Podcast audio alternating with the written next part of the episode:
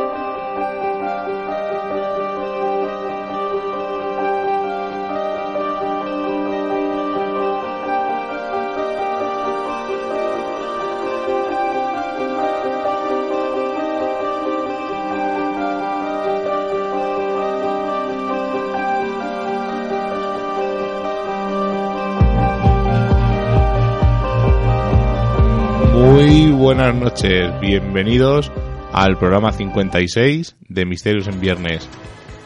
Un programa muy lleno de seres extraños, bueno, no seres, de mujeres extrañas y también hombres, porque lo comentaremos por encima, pero normalmente se asocia más a las mujeres. Estamos en Radio Vallecas, en la 107.5 y si estáis en Vitoria Gasteiz, en Radio Siberia en la 91.8. Por esas cosas del dial, los lunes y los jueves en Edenex, los miércoles a las 8 de la tarde en TLD Radio y los viernes en LNDA Radio alrededor de las 2 de la mañana. Lo que os hemos comentado, un tema muy extraño, unas mujeres un poco singulares y ya veréis por qué. Esta noche estamos en el estudio como siempre, mi hermano, mi hermano Jonathan Mondaza a los mandos técnicos, al que le mando un saludo. Y a mi lado derecho está Seila. Buenas noches. Muy buenas noches a todos los oyentes de Misterios en Viernes. Es un tema curioso. Dinos, dinos de qué vamos a hablar. Vamos a hablar de torrijas. No, vamos a hablar de, de, aparte como las torrijas tenemos mucho folclore y son muy tradicionales en estas fechas, también tenemos personajes o personas, porque, porque realmente existieron, que son las brujas. Las brujas, sobre todo en España, en la Alcarria, donde os comentamos la semana pasada que íbamos a tener el placer de, de hablar con, con, este gran profesional que ha iniciado el proyecto eh, en Monsalud eh, en, que también lleva la ercábica, que no se nos olvide que son cosas culturales que no debemos dejar pasar, pero vamos a centrarnos en, este proyecto que está haciendo de, hacer reflotar las brujas en España y sobre todo en la Alcarria, que como es Javier Fernández Ortea y su compañero Miguel Ángel, con el que hemos tenido y vamos a tener el placer de hablar con ellos dentro de un ratito. Y Miguel Ángel lo que se encarga es básicamente de un proyecto con hacer que se llama Brujas como nosotras. Bueno, luego escucharéis lo que van a comentar y eh, creo que son dos proyectos muy apasionantes, dos proyectos muy interesantes y hay que apoyarlos. Pero vamos, como ha dicho Seila, vamos a hablar de brujas en España y también de brujas en el extranjero, porque vamos a hablar del famoso caso de las brujas de Salem, que tiene mucho de leyenda y mucha historia, pero realmente lo hemos resumido en nada, en 10-12 palabras, y vais a ver que no es tanto como realmente parecía que nos contaban. También hablaremos de por qué las brujas usaban la escoba, Hablaremos de la Inquisición, si realmente quemó aquí en España a gente o no. Hablaremos también qué es la brujería, tipos de brujería que hay en la actualidad. Hablaremos sobre todo con un aquelarre, varias cosas que vamos a ir contando. Pero vamos, lo primero, como siempre, empezamos con las noticias. Noticias y agenda del misterio. Esta semana no, no hay muchas noticias que sean verdaderamente bomba debe ser que como estamos en Semana Santa, la gente también libra eh, en representar y en hacer flotar esas noticias. Tenemos más noticias de lo mismo, como siempre, alguna aparición de ovnis, esas apariciones fantasmales en algún, en algún bar o en algún museo o en algún en sanatorio. Estudios científicos apoyan la teoría de comunicación con fallecidos. Esto ha ocurrido en la Universidad de Milán Han reconocido que se han quedado sorprendidos ante la llegada de tantos testimonios de gente que eh, asegura haber tenido comunicación con, con estos seres que, que, ya no están entre nosotros y, dicen que es más común de lo que nosotros nos pensamos y que muchas personas afligidas son reticentes a informar sobre sus experiencias por miedo a ser considerados como enfermos mentales. Y en la Universidad de Milán, como os hemos dicho, eh, las han llamado experiencias alucinatorias post-duelo. Dice que son experiencias sensoriales anormales experimentadas con frecuencia por personas en duelo sin antecedentes de trastornos mentales. Y deciros que Jacqueline Hayes es una académica de la Universidad de Inglaterra y también ha estudiado este fenómeno durante muchísimos años y dice que ella prefiere llamarlas experiencia de presencia continua debido a las connotaciones negativas del término alucinación. Ha entrevistado a miles de personas de todas las edades, de todo el mundo, que han perdido a seres muy cercanos como cónyuges, padres, hijos, hermanos y amigos. Dicen que estas personas informan sobre visiones, voces, sensaciones táctiles, olores y algo que llamamos una sensación de presencia que no está necesariamente eh, relacionada con cualquiera de, los cinco sentidos. Dicen que son unas sensaciones que se producen involuntariamente, incluso no hace falta estar pensando en esas personas para que te ocurran estas sensaciones. Ha encontrado que todas estas experiencias están relacionadas con la curación y la transformación.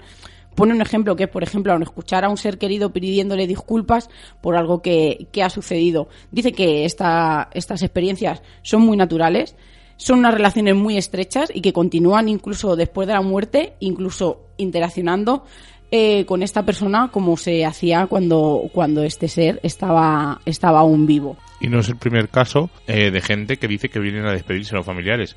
¿Cuánta gente hay que comenta que eh, no están con ellos y saben que han fallecido porque ha aparecido una sombra, los han visto en sueños y la gente popularmente sabe que el fallecido viene a despedirse de los seres queridos. O sea que es un, un estudio muy interesante y creo que deberíamos seguirlo para tenerlo más en cuenta. Sí, además, como acabas de, comentar, Miguel, muchos investigadores lo, asocian al momento casi postraumático de la pérdida inminente de, de ese ser, pero lo que esta mujer ha querido, ha querido demostrar es que las experiencias no tienen que ser relativamente cercanas a la muerte de ese ser, sino que pueden ocurrir durante muchos años después, entonces tú no tienes el chip ni el estrés postraumático de ese fallecimiento, sino que puede ocurrir muchos años después, como ha dicho, sin estar pensando en ellos, y dice que, que no hace falta ni siquiera, como hemos dicho, estar recordándolo. ¿Que son útiles? ¿Son inútiles? No lo sabemos depende de la, de la experiencia de la persona y de lo que le haya servido esta sensación. Y esta Semana Santa, eh, aunque hablemos de brujas, creo que hay algún, algún dato de agenda. Sí, mira, sábado 2 de abril a las seis y media en el Bar El Negro, calle Travesía de Ronda, número 2, que está en el Metro de las Musas, se va a realizar una, una conferencia Mito y Realidad del Temple, historia de una tergiversación que va a ser impartida por Juan Ignacio Cuesta, que nos va a contar, nos va a hablar de los caballeros templarios, qué parte es realidad y qué parte es de mito de todo lo que conocemos de, de los templarios. Y luego nos vamos a ir al jueves 7 de abril a las 7 y media en la Casa de Cantabria, en la calle Pío Baroja, donde, donde va a estar Isabel Herrán, que es una filóloga, escritora y traductora, que va a impartir una conferencia titulada Lo que dice en tus manos. Vamos a comentar y vamos a decir, pues, un poquito que son brujas y varios de los casos más famosos, obviando el de Zugarramurdi, porque posiblemente en un futuro hagamos un, un programa especial, porque queremos trasladarnos allí nosotros en vivo para ver qué se sentía en esas cuevas, para estar allí, para intentar grabar psicofonías, que por cierto, el grupo Alfa, otro grupo al que admiramos, han estado hace poco haciendo psicofonías allí y han encontrado algunos datos interesantes. Así que Seila, vamos a empezar con las brujas. Pues sí, vamos a decir que un brujo o una bruja es una persona que practica la brujería. Todos tenemos la imagen típica eh, de, la bruja o del brujo subido en esa escoba, vestida de forma casi siniestra que realizan aquelarres, que es donde se, donde se reúnen todas estas brujas. También podemos hablar de esa caza de brujas que, que las ha perseguido durante, durante casi toda la historia. Y, contaros un poquito que en latín las brujas eran denominadas maleficae, término que se ha utilizado para las en Europa durante toda la Edad Media y casi parte de la Edad Moderna. La palabra bruja no se sabe muy bien de dónde viene, cree que posiblemente sea una palabra prerromana y de origen del portugués también gallego, brusa, de catalán bruisa. Y la primera aparición documentada de la palabra en forma de bruja eh, data de finales del siglo XVIII y la palabra brosa en, en aragonés perdón, en el 1396. Y luego tenemos también en el País Vasco y en Navarra que se ha utilizado el término de sorguín y en su pronunciación, que se pronuncia así en español y en Galicia sobre todo la meiga. También yo querría hacer una diferencia entre, entre bruja y hechicera porque creo que, son dos términos que, que mezclamos. Bruja, su actividad la, la, ha desarrollado casi siempre en un ámbito eh, rural. Sin embargo, sin embargo, las hechiceras eh, se hubieran dedicado más a esta hechicería en la, en la ciudad. Y las brujas, eh, la relación que mantienen con el poder oculto y maligno es con el, con el poder demoníaco. Y la hechicera, sin embargo, invoca y se sirve del poder demoníaco para realizar sus conjuros, mientras que la bruja, como hemos dicho, hace un pacto con Satán, renuncia a su fe y rinde culto al diablo. O sea que es una diferencia pequeña, pero hay que dejarla clara para que la gente vea que la bruja y la hechicera son, aunque son muy parecidas, son distintas. Y decir que las brujas son antiguas, no, antiquísimas. Ya aparecen en la Biblia, condenadas por Moisés. Se alude a Saúl consultando a una bruja en Endor y así poder hablar con Samuel ya muerto. No se sabe de qué edad datan el principio de, de la brujería, pero sí que, sí que, como decimos, por ejemplo, Plinio el Viejo alude a la intercesión interdicción perdón, de la misma en Roma, o sea que, que, no es una cosa ni leyendas de muy poco tiempo atrás, sino que es que, como hemos dicho, eh, en la Biblia ya se, ya se habla de, de estas brujas, de, de, esas de esos personajes a los que la gente va a pedir consejo para, para adivinar el futuro o para ayudarles a hablar con alguien ya fallecido. Y tenemos brujas en la actualidad. Además, hay varios tipos distintos de brujería y vamos a, a nombrar unos poquitos para que el oyente vea que esto no es una cosa de cuentos de hadas, estas brujas antiguas con trajes negros, con su verruga en la nariz, sino que hay brujería en la actualidad que eh, es un poco casi casi que deberíamos hacer un programa especial de brujería también, porque no tiene nada que ver con las brujas, pero como van un poco de la mano, vamos a dejar claro el tipos de brujería que hay ahora mismo en la actualidad. La más famosa, o yo creo que de la que nacen todo tipo de brujerías, es la brujería africana. En la zona central se cree que la brujería es la que causa toda la infelicidad. Perdón. El poder del brujo o mangu se pasa de padre a hijo. Y los que poseen ese poder pueden hacer magia incluso mientras duermen. Luego hay otro tipo de magia que es la palachina, que esta es en la montaña de los Apalaches. Creen que el bien y el mal son fuerzas conducidas por el dios del bien y por el diablo. Así, las brujas pueden usar sus poderes en ambos sentidos creen que todo no puede ser conseguido con la magia y también se usan de profecías y presagios que causa incluso la propia naturaleza. Luego hay otro tipo de brujería que es la, brujería casera, que se practica en casa y se emplean hierbas para hacer pociones o rituales para traer la felicidad o curar enfermedades, para prosperidad, pero esto es una brujería no muy destacada. Luego hay otro tipo de brujería que es el vudú o judú. Es una magia popular afroamericana eh, tiene distintos mezclas de folclores y creencias africanas junto con conocimientos botánicos indoamericanos. Es el vudú, como sabemos, salió de África. Esos esclavos que se llevaron a, las tierras americanas, a Latinoamérica, y ahí, en una mezcla entre las dos cosas, de la magia americana y la magia africana, nació el vudú. Luego está la magia luciferina, que se confunde con el satanismo, pero no tiene nada que ver porque eh, lo que hacen es eh, adorar, adorar perdón, a Lucifer, el ser de la luz, y usan su magia tanto para el bien como para el mal. No son satanistas, no adoran a Satán.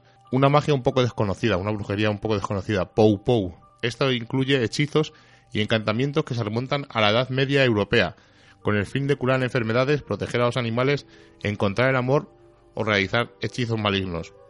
Se puede usar para dos vertientes las personas brujas que hacen este tipo de magia, la magia Pow, Wow, se consideran cristianos con poderes sobrenaturales.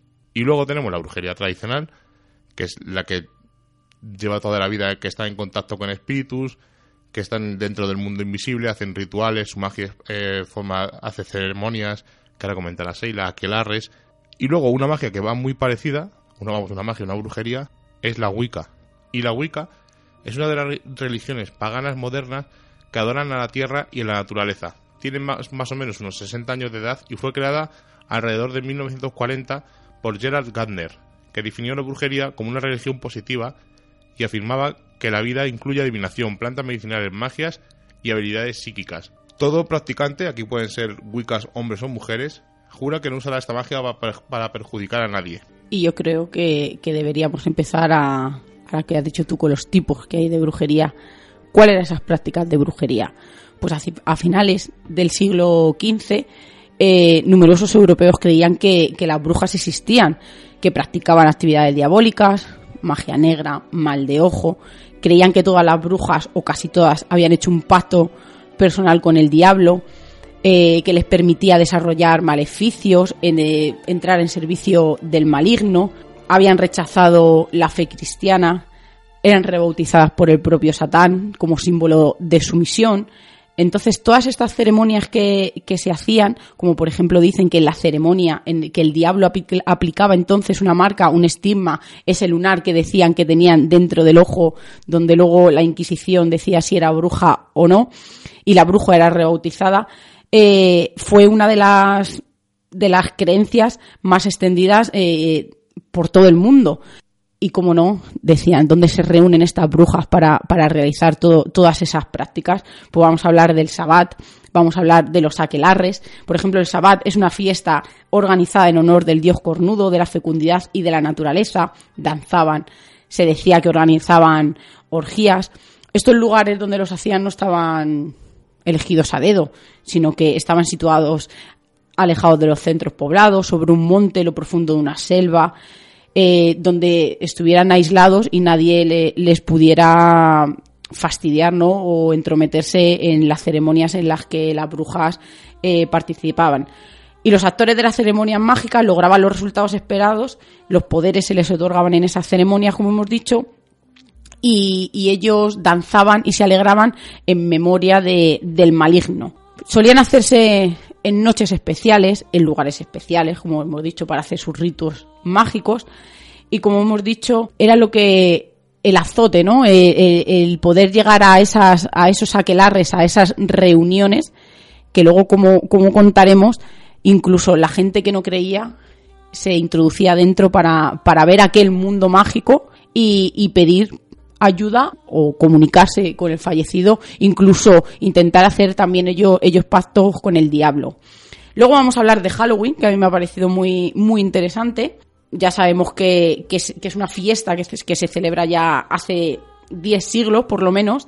Eh, coincide con el Año Nuevo Celta y, se creía entonces que la noche precedente al 1 de noviembre los espíritus de los muertos aparecían y se mezclaban con los vivos, así como todos los espíritus de los lugares sagrados, enanos, oscuros, obreros, gnomos, eh, eran surgidos y los demonios más negros surgían del infierno. Conjuraban y alejaban a, a todas esas personas que no, que no eran bien recibidas en, la, en, la brujería y para ello eh, realizaban fogatas que todos eh, cuando pensamos en brujas o en el aquelarre no puede faltar esa fogata y todas danzando alrededor.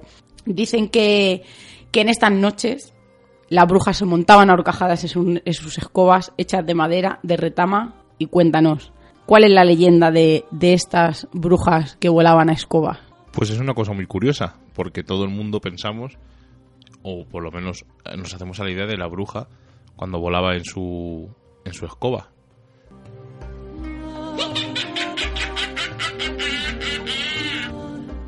Pues como ha dicho Seila, ¿estas brujas realmente volaban en su escoba? Pues parece ser que no, que no llegaban a tener estos poderes. Las brujas lo que hacían era hacer, hacían conjuros, hacían brebajes, utilizaban plantas como la mandrágora, la veladona, el estramonio, también muy conocido en este programa por nosotros por el, tema de la aldehuela. Y lo que hacían eran brebajes, como os he comentado, y en vez de introducírselos vía oral, porque podían llegar a, a ingerir más de lo que debían y provocar la muerte, lo que hacían era untarlo en la escoba o en el palo de la escoba y se lo ponían en sus partes. Incluso hay escritos que dicen que en vez de eh, frotar el palo, lo que hacían con en la mano se lo untaban directamente en sus partes. ¿Qué conseguían con esto? Que actuara más rápidamente y lo que conseguían es que estaban en un estado de trance, tenían alucinaciones e incluso ellas mismas podrían verse volar en esa, en esa escoba en las noches de luna llena. Nos tenemos que remontar al culto a Diana. Los fieles que son a la diosa Diana, la, la deidad romana de la luna, Se creía que, ciertas mujeres podían volar las noches de plenilunio cuando Diana estaba presente y esa capacidad la desarrollaban utilizando una droga, como hemos dicho tú, una mezcla de veladona, mandrágona, cicutar, nenúfar. Se la embadurnaban estas mujeres en el cuerpo, entraban en trance, ellas tenían la impresión de haber sido transportadas al lado de la mismísima diosa Diana. Pues este tipo de prácticas mm, eran perseguidas por la Inquisición, aunque luego lo comentaremos con nuestros compañeros. Y otra práctica otra característica de las brujas es esa metamorfosis. Como hemos dicho, ¿no? Que, que esas brujas se convierten en gatos, en cuervos, en sapas, en sapos, perdón, en arañas, en liebres. Y todo esto se dice porque ellas cogían eh, las características mejores de estos animales, por ejemplo, el gato para no ser vistas, creían que, que cuando iban a los niños, que es otra cosa que, que se asocia mucho a las brujas y los niños, ellas se convertían en gatos para poder subirse sigilosamente a las cunas de los bebés para poder, para poder vigilarlos. Y como hemos dicho, las brujas y los niños siempre han ido muy, muy unidos tanto como que, se comían a los niños, que utilizaban sus cadáveres para preparar polvos y ungüentos, como que era a los que son más frágiles y a los que antes podían convencer para poder realizar sus prácticas con ellos. Y todo este tipo de prácticas les hacía tener un cierto aura de que tenían poderes y eran unos seres sobrenaturales y hubo un azote, que era la Inquisición, pero vamos a ver si realmente aquí en España eh, la Inquisición hizo algo o no, porque ha habido mucha leyenda. Pues buscando datos, la Inquisición solo condenó a la hoguera por brujería a 59 mujeres en España, de los 125.000 procesos que llevó a cabo el Santo Oficio. Por lo tanto, un número bajito de brujas fueron condenadas. Pero en Portugal fueron quemadas 4, por ejemplo, y en Italia 36.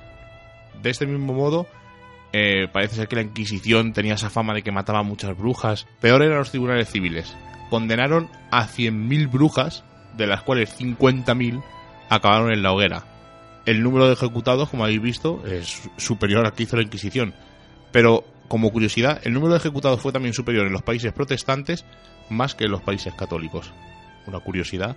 Y vemos que la Inquisición no es tanto como la leyenda ha ido creando y ha ido subiendo que parece que era el azote de estas brujas. Y vamos a pasar a la sección de España Mágica porque hoy sabéis que Álvaro nos manda su sección y no nos comenta qué nos va a mandar, pero hoy no sé por qué me da en la nariz que su sección está muy muy relacionada con las brujas. España, Mágica de Álvaro Muy buenas equipo. Hoy vamos a retrasar una hora el reloj y vamos a viajar hacia las Islas Canarias, concretamente a Lanzarote, donde existe una de las leyendas más bellas que tiene nuestro, nuestro país y concretamente esas islas que se encuentran al lado de África. Leyenda que además da nombre ni más ni menos que a uno de los parques nacionales que tiene nuestro país, como es el Parque Nacional de Timanfaya, y que tiene mucho que ver con la historia que va a caballo entre lo real y lo mágico, como es ni más ni menos que el diablo, el diablo de Timanfaya. Cuenta la leyenda que en 1730, en el momento que entraron en erupción los volcanes de la isla de Lanzarote, eh, una pareja de jóvenes se iba a casar. El joven pertenecía a una familia de las más ricas de la isla y la mujer iba a ser heredera de una familia que se dedicaba al cultivo de las plantas medicinales. ¿Cuál fue su sorpresa? Que en el momento que se iban a casar cayeron esas rocas y esa lava procedentes de la erupción volcánica y causó unos graves estragos en lo que fue la boda, ya que los, los que fueron invitados a dicha boda encontraron refugio pero con tan mala suerte que una de esas grandes rocas cayó encima de la joven. El joven, en ese momento, al ver que su amada había sido sepultada por una de esas grandes rocas, cogió una forca de cinco puntas y acudió en su ayuda para intentar eh, salvarla de ser aplastada. Y cuando consiguió sacar esas fuerzas de flaqueza que permitieron que moviera la roca con esas con esa forca de cinco puntas eh, em, desgraciadamente vio que su amada había fallecido. Entonces cogió a su amada y también cogió esa forca de cinco puntas con la cual había intentado salvar a aquella joven acudió a esos valles del Timanfaya a, la luz de la luna, ya que había caído la noche, y entre el sulfato de que expulsaban esos volcanes y la lava, los que habían huido de la boda pudieron ver, alumbrado por una luna llena, a un hombre con los brazos en jarra levantando la forca de cinco puntas antes de desaparecer entre las llamas y la lava que habían sepultado a todo Lanzarote lo primero que dijeron aquellos que vieron a este hombre, este joven, con la forca de cinco puntas alzándola a la luna llena, lo primero que dijeron fue, pobre diablo. Y de esta frase viene el diablo de Timanfaya. De la sangre de la joven llegó ni más ni menos que el florecimiento de las plantas medicinales que, de alguna forma, cultivaban sus padres, y además recibieron el nombre de los dos jóvenes. Aloe se llamaba el joven y la joven se llamaba Vera. Aloe, Vera. Entonces, a partir de, aquí, esta leyenda es el símbolo, la representación gráfica del Parque Nacional de Timanfaya, donde se ve a un diablo levantando sobre sus brazos ese torcal, esa forca de cinco, de cinco puntas, y que es el símbolo también por excelencia de la isla de Lanzarote, gracias a una leyenda que sin duda alguna muestra que la vida te puede cambiar en un, en un segundo, ¿no?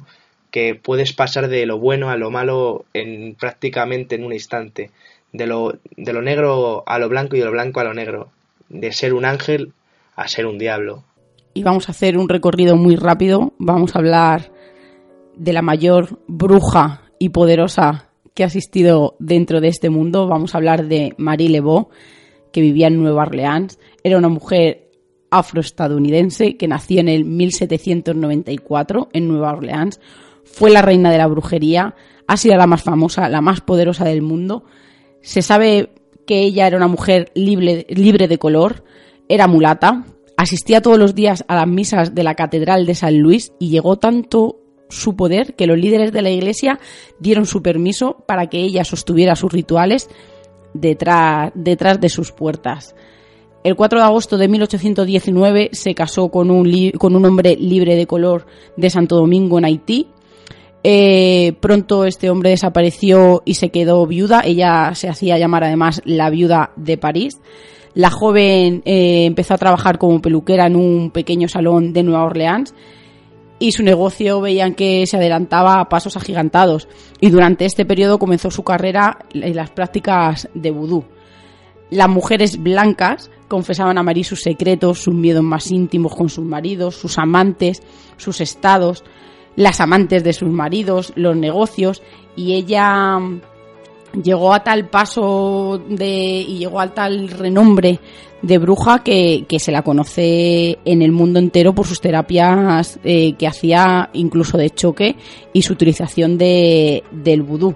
Esta mujer se volvió a casar, tuvo 15 hijos y uno de sus hijos, que se llama Marie Philomène Labo Glapion, ha seguido los pasos de su madre y ha alcanzado casi tanto poder como, como esta dejó su carrera de peluquera totalmente, eh, decidió dedicar todas sus energías a convertirse en la reina del vudú de Nueva Orleans. Y después de 1804 su popularidad del vudú creció tanto y sus rituales eran tan famosos que se basaban en la adoración de una serpiente llamada zombie. Y, y en estas reuniones que hacía, que hacía Marie bailaban sensualmente, bebían, hacían el amor, eh, realizaban unas orgías súper super bruscas, dicen. Incluso los blancos, que como hemos dicho que se empezaron a mezclar entre estas técnicas de, de Marie, eh, tuvieron miedo de que, de que los negros se rebelaran, se rebelaran a los blancos y que pudiera el vudú afectarles de, de, de alguna manera.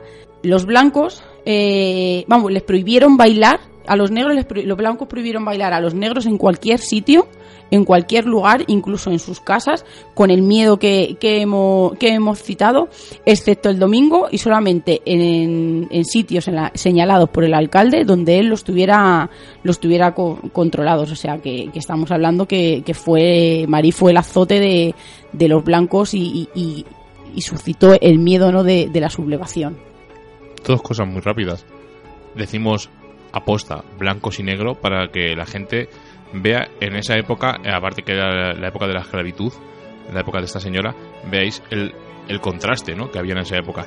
Y ahora creo, creo recordar que esta bruja puede ser en la que está basada la tercera temporada de American Horror. Sí, sí, perfectamente. Eh, trabaja en la peluquería, está casado con un señor también así, ¿no? Muy, muy guapo, muy alto, con lo que tiene, con los que tiene muchísimos hijos. Y deciros que, que murió en 1891, está enterrada en una bóveda familiar en el cementerio de San Luis, o sea que fijaros el contraste, ¿no? La iglesia, eh, la esclavitud, ese miedo de, de la sublevación. Y dicen que cada año, eh, para, para venerarla y para pedir la ayuda de cualquier tipo, hacen una cruz roja con un ladrillo rojo en la piedra y se dan, y se dan la vuelta a la bóveda tres veces. Curioso, igual que curioso es la brujería de la actualidad, porque ahora vamos a contar lo de las brujas de Salem, pero pensamos que las brujas no están en la actualidad y tenemos miles y miles de películas y de referencias y de cuentos. O sea, hemos comentado la tercera temporada de American Horror History, pero también tenemos Las Brujas de Eastwich, una película muy famosa interpretada por Jan Nicholson. Tenemos hace poquito, el año pasado, se estrenó Maléfica, basada en los cuentos de los hermanos Green, como puede ser Hansel y Gretel, La Bella Durmiente, Blancanieves y los Siete Enanitos, todos ellos adaptados por Disney, todos ellos con su bruja mala, El Mago de Oz, por ejemplo, y en novelas, además, mm, una muy, muy, muy, muy famosa que han salido muchísimos niños, estamos hablando de Harry Potter, porque el Colegio de Magia y Hechicería lo que hacen es aprender a usar magia tanto magos como brujas, que son ellas. Pero luego, por ejemplo, un libro o una saga de libros muy curiosa que se mezclan luego con el tema de los vampiros son las brujas de My Fair, de Anne Rice, que son los tres primeros libros hablan más de la brujería, luego ya los siguientes se unen con Lestat y hablan un poco más de vampiros, pero como estáis viendo, las brujas están en, en cualquier sitio. Sí, además tenemos eh, la película, ¿cómo se llama Miguel? Las que hay tantas que me gustan, que me dan mucho miedo. Paranormal Activity. Paranormal Activity, en una de ellas, habla de, de, de esos encuentros que, que realizan las brujas y estamos hablando de, de la actualidad. y realmente lo que hacen es un es algo de brujería, es un demonio lo que hay en la casa, en teoría, y hay como unos brujos que son los que ayudan a estas hermanas a que manejen a este demonio y a mí me gusta la Paranormal Activity, me parecen muy muy curiosas. Pero vamos, hemos dicho que vamos a hablar de las brujas de Salem y os vamos a contar y además mm, vais a ver ciertos paralelismos con una historia de brujería de aquí de España muy conocida. En enero de 1692 se inició en Salem, que está en cerca de Boston, en Norteamérica, un juicio contra varios de sus vecinos por practicar brujería. La denuncia se inició cuando unas niñas eh, pequeñas de unos 10 años, alrededor de 10 años, comenzaron a sufrir convulsiones y espasmos. Estas niñas, llorando, decían que habían sido embrujadas por mujeres de la localidad. El juez las creyó y así se inició una de las investigaciones que sumió a la ciudad en un clima total de histeria porque aparecían brujas por todos los sitios, aparecían nuevas niñas embrujadas, aparecían nuevos implicados de repente, hasta alcanzar, sorprendentemente, 141 acusados en total. O sea, imaginaos una localidad de Salem no muy grande y que 141 personas fueran brujas. Eh, finalmente, y lo, resumo muy brevemente porque es un tema, eh, es un proceso largo, eh, 20 de ellos fueron ejecutados como brujas y 5 fallecieron en prisión. Lo curioso de todo esto es que cuatro años después del juicio, los jurados que dictaron sentencia firmarían una confesión de horror en la que achacaban su actuación al miedo y a la histeria desatados desde el primer momento de las acusaciones. Creo que se parece mucho, mucho, mucho al tema de las brujas de Zugarramurdi. Efectivamente. Sabemos que, que, que se equivocaron que luego dijeron ellos mismos y se dieron cuenta de que así había sido y ahí es donde comenzó como un informe, como un dossier donde se describía que no todo el mundo era brujo, que no todo el mundo era bruja y que realizaba todas estas técnicas y, un, como un manual donde, donde se describía cómo saber quién era bruja y quién era no, porque fue un error muy muy grande donde murieron muchísimas personas. Porque las brujas del norte son las brujas de Zugarramurdi, tenemos las meigas en Galicia, pero también tenemos ahora las brujas de la Alcarria, y hemos estado hablando con ellos, con nuestros compañeros Javier y Miguel, a los que hemos presentado. Pero vamos a pasar a la entrevista, bueno, a la entrevista, a la charla que hemos tenido con ellos y vais a escuchar qué proyecto tan curioso y el juego de rol en vivo de Miguel Ángel Talja que es bastante bueno que lo cuenten ellos mejor. Y siempre nos enorgullece que venga alguien al estudio pero en este caso estoy más contento vais a decir porque he hablado mil veces de él nunca lo hemos tenido en el, en el programa ni en entrevista ni en directo ni nada pero le tengo aquí en el estudio conmigo es un amigo mi amigo Javier Fernández director o encargado del monasterio de Monsalud y de la ciudad romana de Ercábica Javi buenas noches muy buenas noches, Miguel Ángel. Es un placer tenerte aquí. De verdad. Además, es.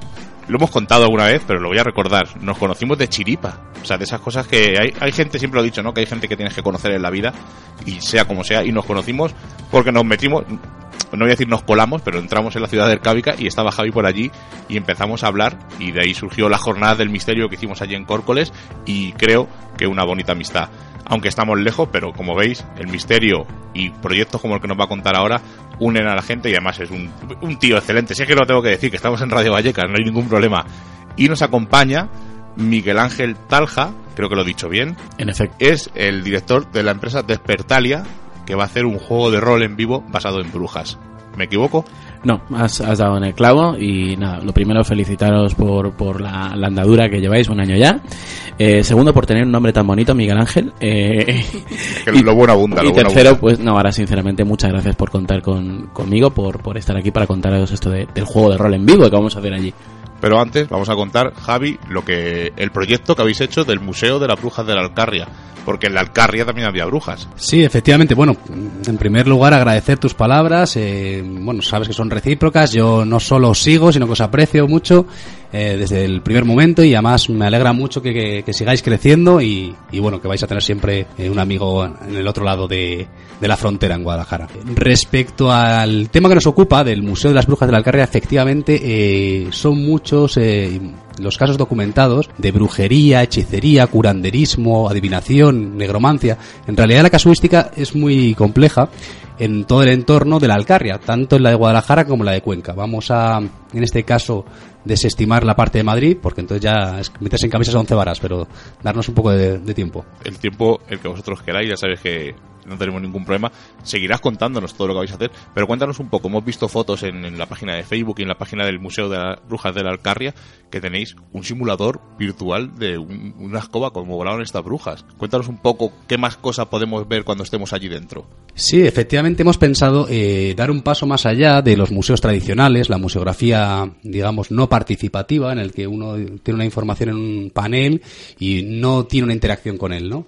Eh, buscamos eso, mm, que sea más dinámico y más participativo. ¿Cómo lo vamos a hacer? Pues a través de las nuevas tecnologías. Eh, para ello, digamos, tenemos un equipo de ingenieros informáticos o de locos, diría yo, que se han implicado mucho en el proyecto, creen en él. Y eh, lo que vamos a hacer, por un lado, son tres experiencias virtuales en primera persona, en la que la gente va a poder vivir lo que era ser bruja, luego veremos qué hay de realidad o qué hay de ficción en ello, en primera persona. Y en ese sentido tenemos tres simuladores. Uno efectivamente va a ser un simulador de vuelo en escoba, como hacían las brujas, en este caso de pareja, al lado del monasterio, que volaban desde pareja, se untaban una serie de sustancias, luego veremos si son psicotrópicas o no, y volaban hasta el campo de Barahona en Soria, donde tenían sus reuniones, sus sabbats, sus aquelarres, ¿no? Entonces, bueno, eso vamos a poder hacerlo a partir de un simulador de vuelo que va a ser básicamente con una escoba en la que nos vamos a agarrar como si fuera nuestra vida y nos vamos a poner unas Google eh, Carboards, básicamente que nos van a mm, llevar a un vuelo en 360 grados que se grabará previamente con un, con un dron. Esta es un poco la, la idea, ¿no? Eh, eso por un lado. Por otra parte, vamos a tener otra experiencia que va a ser la quema en la hoguera. Mm, va a ser el mismo procedimiento en el que nos vamos a eh, atar sobre un madero y luego con las gafas vamos a poder ver cómo nos estamos comando en primera persona. Esto es lo interesante, ¿no? Un paso más allá vamos a dar en este simulador. Mm, Vamos a permitir al usuario, al visitante, que pueda elegir salvarse o no. ¿Y cómo va a poder hacer esto? Pues básicamente vamos a incluir un elemento que es una diadema eh, Muse eh, que es capaz de medir los indicadores de concentración. Y esto es muy interesante porque vamos a hacer una fórmula mágica, fórmula documentada en el siglo XVI en los pueblos de la Alcarria, para que si la gente es capaz de concentrarse a partir de esa fórmula, sea capaz de apagar el fuego. Lloverá y se apagarán las llamas. Y se demostrará el poder de la bruja. Ahí está, efectivamente. Ahí entraremos en la bruja mágica, efectivamente. Pero todo esto está muy bien. Sí. Yo lo que más me interesa Sí. en, en esta época, ¿qué ayudas tenéis para hacer este? ¿Quién os está apoyando detrás y, Sí. quién, y quién no? A lo mejor. Bueno, eh, ayudas, esto es muy interesante. Entramos en una temática interesante. Ayudas en principio no tendríamos ninguna. Esto, digamos, ha sido una, una opción personal. Hemos pensado que eh, se puede desarrollar la Alcarria de manera atractiva, diferente. Teníamos un- una serie de visitantes eh, al año en el Monasterio de Monsalud y en Arcábica, en torno a 6.000. Y pensamos, ¿por qué no doblar esa cifra? o triplicarla, ¿por qué no? Entonces, bueno, para hacer ello hay que apostar. Entonces apostamos por hacer este Museo de las Brujas, pensamos que era una temática atractiva. ¿Quién nos apoya? Pues bueno, en realidad realmente tenemos mucho apoyo social y tenemos cierto apoyo ya de ayuntamientos que se han comprometido a financiar lo- la panelería que les ocupa, ¿no? Pues Villanueva, Guadamejut, Tinajas, Huete, Sacedón, Pareja, Gascueña, en fin, eh, Pastrana. Ellos van a financiar los eh, paneles que les ocupa. También eso es interesante porque ellos van a ver que la gente, si empatiza con los personajes eh, protagonistas, van a ir desde el Monasterio de Monsalud a esos pueblos de visita. O sea, que al fin y al cabo es un receptivo turístico para redistribuir visitantes. O así lo queremos entender, nos gustaría entenderlo así. Y esa campaña que estás haciendo de crowdfunding, que la, la anuncié eh, en programas anteriores para que la gente se fuera concienciando de que yo para mí me da igual eh, dar 10 euros para ir a tomar una caña que hacer eso que realmente estás haciendo algo cultural y algo que tú también te vas a enriquecer, porque yo siempre aquí en este programa eh, lo decimos con conferencias, con charlas, con congresos que a lo mejor valen 60 euros, que a mí me parece estupendo porque habrá que pagar muchísimas cosas, pero yo, eh, por ejemplo, prefiero ir, eh, si tengo que pagar y tengo que elegir, prefiero pagar a una cosa que me va a enriquecer, no a lo mejor a la presentación de un libro que luego pudiera ir a la FNAC a verlo, sino prefiero pues como ir a un museo, como hemos ido a la como hemos ido a Monsalud, o como puede ser esta, eh, estoy poniendo este ejemplo porque es el que tengo ahora mismo delante, y, es una cosa que te va a enriquecer. Entonces yo creo que, que la gente nos tendríamos que empezar a,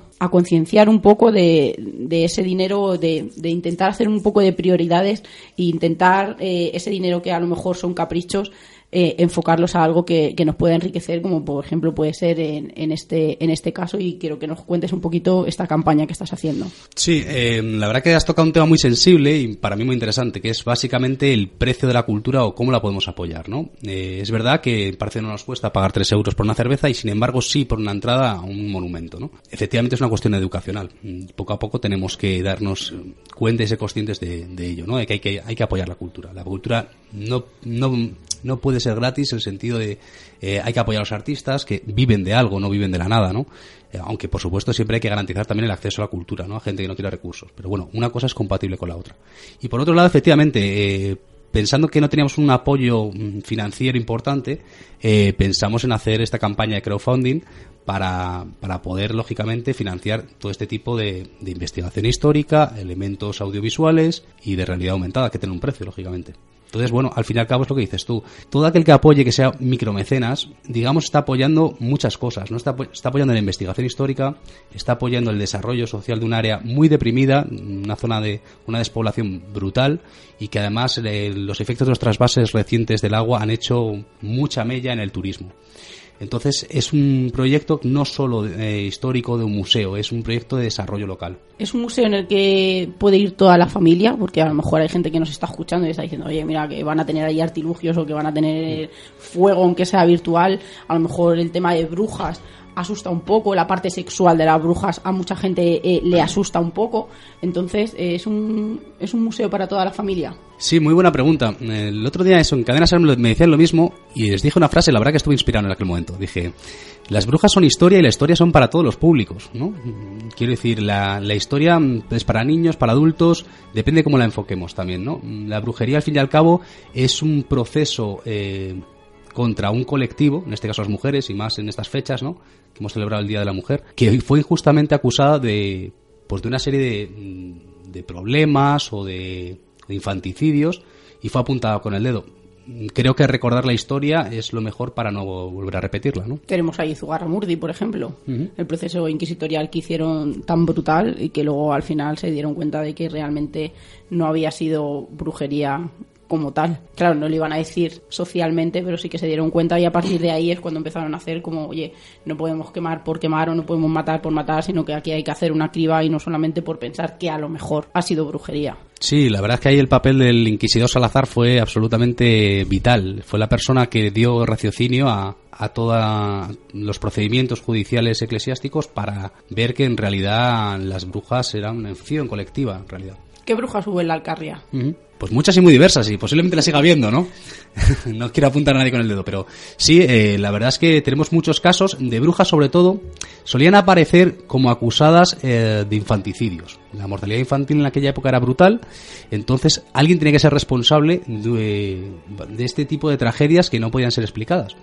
Entonces, bueno, los niños amanecían con moratones, los niños dormían con los padres. Esto eh, hace que sea muy posible que los ahogaran de forma inconsciente los propios padres, ¿no? Entonces amanecían con moratones y con los huesos rotos. Entonces, bueno, la explicación era básicamente las brujas, por supuesto. Tenemos un ejemplo como ese, podemos hablar en otro caso de curanderismo. Muchas brujas eh, lo que hacían era básicamente intentar dar remedio a lo que la medicina no podía alcanzar y más en en pueblos de, de áreas tan, digamos, eh, despobladas, como en este caso la Alcarria. Por otro lado, pues bueno, hay otro tipo de ejemplos, pues que ya son los propios magos, eh, gente que se le ha acusado de licantropía, incluso en Castejón.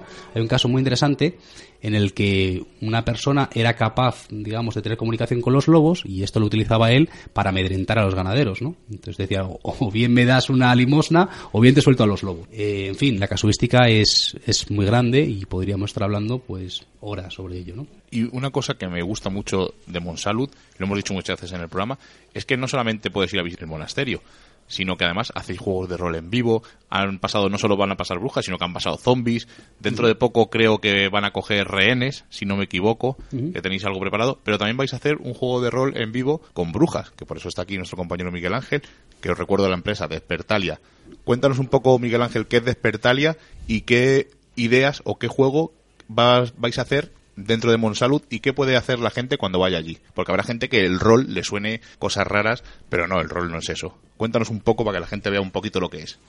Efectivamente, Despertalia es una, una empresa que tiene ya cierta andadura desde el año 2007 y, y bueno, pues que ha hecho de, los juegos de rol y del ocio alternativo pues su, su seña de identidad. Lo que Despertalia intenta hacer, eh, espero no ser pedante con esto que voy a decir, es despertar a la gente a nuevas realidades para entender el fenómeno del otro como tal, como una persona real que está un poco al otro lado de nuestra piel y que muchas veces no podemos comprender. Despertalia propone visitar eh, de manera lúdica esas otras realidades para comprendernos mejor y para entender desde una perspectiva plural otras, otras realidades. Eh, nosotros ofrecemos un, un catálogo de, de juegos que, que, te permiten conocer en primera persona. Esto es como, como una especie de película en primera persona que vives pues eh, eh, acontecimientos de la movida madrileña. Puedes eh, conocer el mundo de Sherlock Holmes en los, en, encarnando uno de los personajes del canon de Doyle o, por ejemplo, en plena época de los recortes, eh, algunos de nuestros juegos son muy reivindicativos, eh, intentar eh, vivir la experiencia de estar encerrado en un complejo asistencial psiquiátrico de SESCAM en Castilla-La Mancha y, bueno, enfrentarte a, una situación de, de encierro, de, de, colapso del sistema sanitario. En el caso eh, de Brujas como nosotras, que el título ya debería dar un, una pista sobre el punto de vista que ofrecemos aquí, eh, ninguneado a lo largo de la historia, en lo que para mí es uno de los mayores genocidios que, que se han dado a conocer en Europa. Y horriblemente denostado por, por, por la historia hasta el punto de vista que es imposible saber si murieron 60.000 mujeres o, millones de ellas, pero en cualquier caso, todo a la sombra de un libro espantoso, el Maleus Maleficarum, de, de los eh, infames para mí, Heinrich eh, Krema y, Jacob eh, Sprenger, y, bueno, a la sombra de, de una bula papal de, de, de Sixto eh, instituyendo la, la, Inquisición y luego al poquito, eh, pues bueno, Inocencio VIII dando rienda suelta a estos dos eh, eh, jefes inquisitoriales, ¿no? Eh, con un libro, un manual que enfrentado al canon episcopi de- del año 906, si no me equivoco, que entendía que las brujas eran un sinsentido, una herejía y que cualquier persona que creyera en ellas era, era pues eso, digno de no ser considerado un buen cristiano.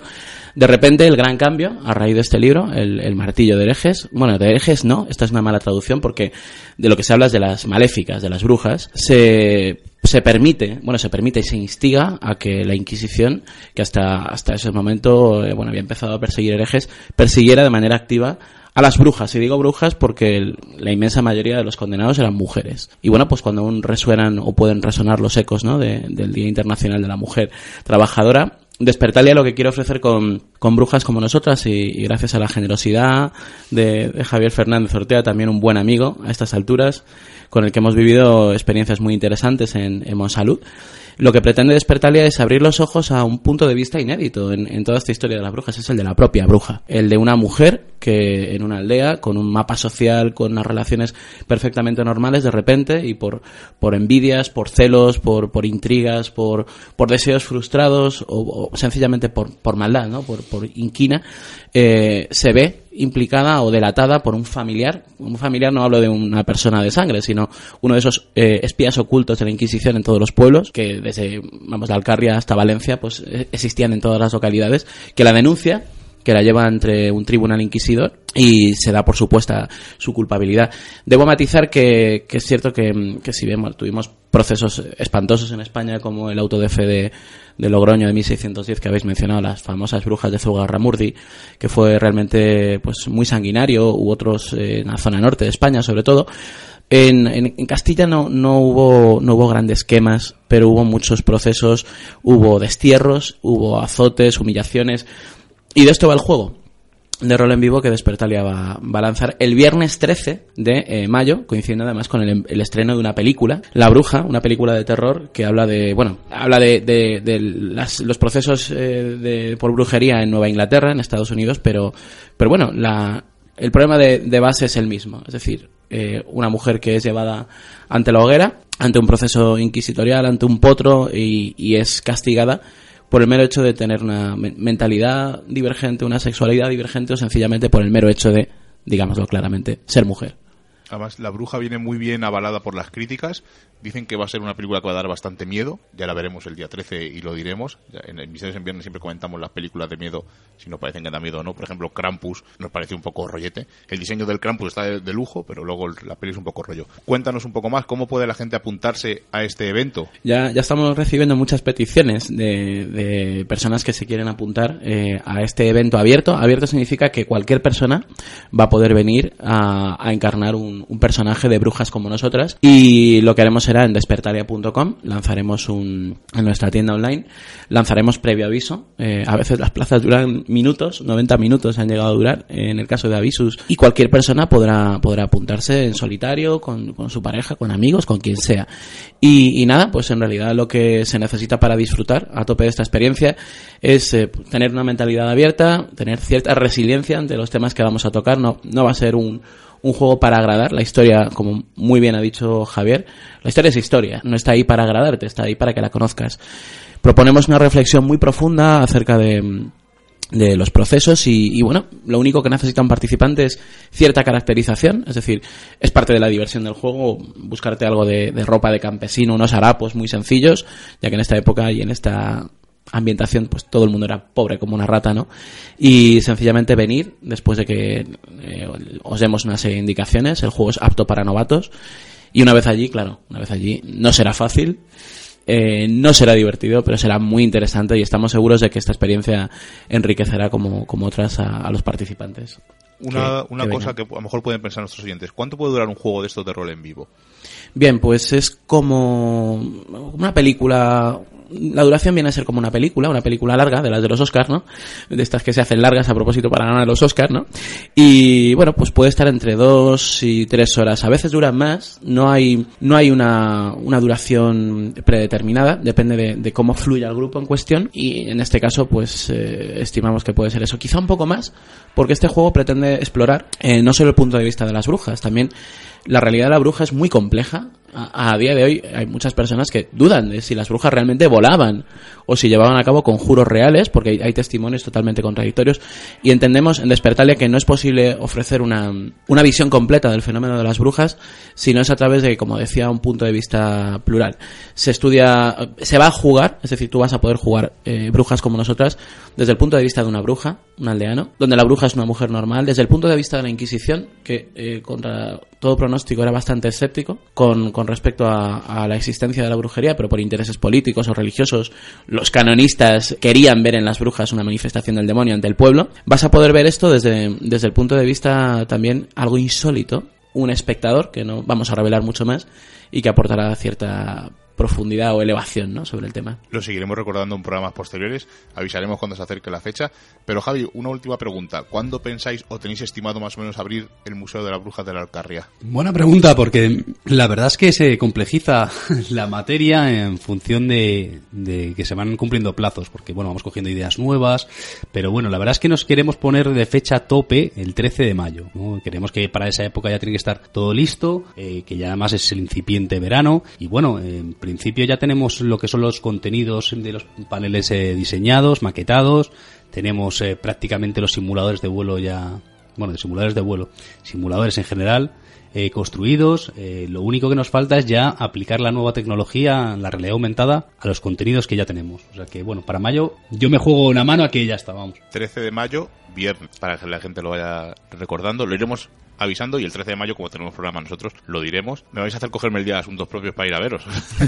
Eso, eso espero. No, no, no por lo que podamos el 13, pero en ese fin de semana seguro que estamos por allí para veros. No voy a desear suerte porque la vais a tener. Es un proyecto ambicioso y creo que necesario para que la gente se conciencie, por lo que tú has dicho, de la cultura, de, de nuestra historia. Porque parece que la gente se avergüenza. Pues es- lo mismo con las brujas pasa con esto de. Y voy a meter un tema político y Seila me va a mirar mal. Con Franco. ¿Por qué, por qué renegar de él si es historia? O, o Hitler. Pues yo creo que hay que saber lo que pasó para no volver a repetir, como tú me has dicho. No volver a repetir esos errores y esos fallos. Chicos, muchísimas gracias por estar aquí con nosotros en, en Radio Vallecas. Repetir la dirección de Despertalia para que la gente se apunte. Despertalia.com, eh, estamos en Facebook también y es muy fácil encontrarnos. Javi, y si alguien quiere ponerse en contacto con vosotros, recuérdanos la dirección de, de la página web. Eh, sí, es eh, monsaludiercavica.es. Recordar que nosotros eso, gestionamos también la ciudad romana de Ercábica, por eso de Monsalud, Y entre medias, ercábica.es. Además es mm, un sitio espectacular, tanto Monsalud como en Cárvica, Ercábica, perdón. Incluso hicimos una ruta nocturna contigo que nos encantó Ercábica de Muchas noche. gracias. Fue espectacular. Yo creo que no haya guía mejor para contarnos Eso todo seguro. lo- para contarnos todo lo que había. Chicos, seguimos hablando y seguimos promocionando. Cuando se acerque la fecha del crowdfunding, diremos la dirección para que la gente vaya siendo parte de, siendo mecenas, como se suele decir. Una, hay una pregunta última. ¿Hay algún tipo, cuando hacen un crowdfunding, hay algún tipo de recompensa cuanto más aportes? Eh, sí, efectivamente tenemos, eh, en función de, lógicamente, de la cantidad que se aporte al proyecto, eh, diferentes recompensas, ¿no? La primera de ellas es, bueno, un carné básicamente de acceso ilimitado a todo el monasterio en 2016, con lo cual podrán venir las veces que quieran. Eh, además se sumará a ello un DVD documental. Queremos grabar un documental con gente especializada en la materia mm, que desinteresadamente y altruistamente en- quieren aportar contenido. Pondremos allí entrevistas con ellos de diferentes temáticas, de brujería y hechicería. Pondremos también eh, contenidos de vídeos. La gente va a poder ver el monasterio desde su casa. eh, vídeos 360, en fin. mm, Tampoco quiero desvelar demasiado, pero sí.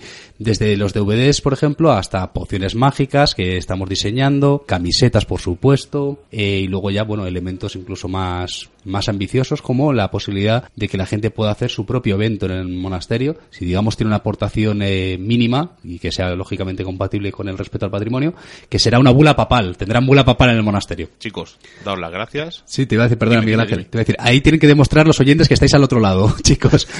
Apoyándonos, eso es. Nosotros vamos a participar y cuando lo- no vamos a decir lo que vamos a aportar, bueno, sí lo vamos a decir que consiste. No, no, no, no tenéis por qué decir. Sí, lo vamos a decir. Somos legales y lo vamos a decir. No tenemos mucho dinero, somos pobres, estamos en Radio Vallecas. No, ya lo, lo diremos cuando esté el crowdfunding y diremos la aportación que vamos a hacer porque Javi es un amigo, Miguel es un amigo y hay que apoyar este tipo de iniciativas.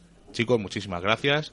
Muchas gracias y, y feliz cumpleaños. Sí, chicos, eh, Muchas gracias a vosotros. Ya llevamos un, un añito y algo en directo y sin fallar. Eso es, sí, sí, sí. Lo creo lo más, lo más curioso. Nos preguntaron que por qué, ya que estoy te lo digo, que por qué no fallamos ninguna, por qué no cogemos vacaciones. digo, si es que esto para mí son mis vacaciones, estar aquí hablando con mis amigos, hablando de misterio y charlando. No cogéis baja, no, no. Cuando, nada, uno, sí. cuando uno hace lo que le gusta, nunca necesita vacaciones. Exacto. Mejor que tú, no lo ha dicho nadie. Chicos, lo vuelvo a reiterar. Muchísimas gracias. Esta es vuestra casa. Tenéis siempre los micrófonos abiertos para lo que queráis y un abrazo muy grande. Igualmente. Otro muy fuerte. Y lo prometido deuda. Hemos dicho en la entrevista que íbamos a decir nuestra aportación. No hemos hecho una, hemos hecho dos. Hemos hecho, sabéis que somos, yo soy sobre todo, me gusta ser un poco taur. Ya sabéis que soy un poco tramposo y me gusta hacer un poco trampas. Y vamos a hacer la aportación, íbamos a, a- la aportación de 42 euros, pero mm, dije, jo, pues si hacemos dos de 22 tenemos dos camisetas y básicamente es el mismo dinero. Así que hemos hecho dos aportaciones, una por Misterios en Viernes y otra por Exploradores. Decir que ahora mismo está en los 1200 y pico euros.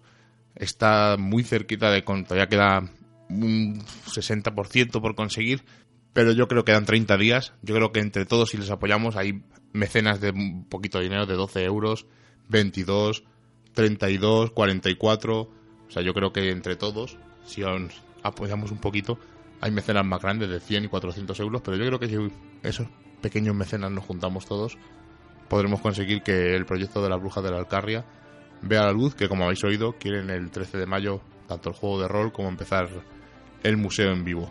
Y como hemos dicho, hay que apoyar la cultura, hay que apoyar la historia. Es un proyecto que nace a partir de ese trasvase y que esos pueblos han quedado casi aislados y es una manera de, de dar vida y de dar a conocer, como no, personajes o personas, como yo digo, como son las brujas que, que existen y existieron. Y la semana que viene, Seila, Pues la semana que viene vamos a hablar de unas leyendas que han dado paso a otras leyendas, a infinidad de, de libros, a infinidad de películas, pero es una cultura tan interesante que creo que, que no va a ser un programa, sino le vamos a dedicar más de uno y vamos a hablar de leyendas japonesas. además quiero aprovechar comentar que hemos grabado una entrevista con nuestro amigo Miguel Ángel Aguilar del programa Friki Town. Es todo un experto en manga y anime, pero le encanta todo el tema de las leyendas japonesas y estuvimos grabando una entrevista chiquitita, bueno, una charla, ya sabéis cómo nos gusta hacerlo aquí con nosotros, pero mm, nos quedamos, hablamos tanto y en realidad contamos po- tan pocas cosas porque hay tantas, tantas, tantas leyendas, tantos personajes que volveremos a hablar con Miguel Ángel. Hay que seguir contando y este va a ser, yo creo que el primero de varios de leyendas japonesas. Y me despido de mi, mi hermano Jonathan Mondaza, que me saludo con la mano. Está agotado, hemos tenido un fin de semana, bueno, un fin de semana, un jueves santo, viernes santo, que no hemos parado en Rama Verde, hemos estado en varios sitios explorando, entre ellos un psiquiátrico, pero ya os lo comentaremos más adelante. Buenas noches, Seila. Muy buenas noches a todos. Como ya hemos pasado el umbral mágico de la medianoche y nos reclama el misterio, nos ocultamos nuevamente en nuestras guaridas a seguir con nuestra vida mundana. Y la próxima semana nos volveremos a encontrar con nuevos temas del misterio, los cuales no revelaremos en su totalidad, porque recordad, estáis escuchando en Radio Vallecas, en la 107.5 y en Radio Siberia, en la 91.8, Misterios en Viernes. Hasta la semana que viene.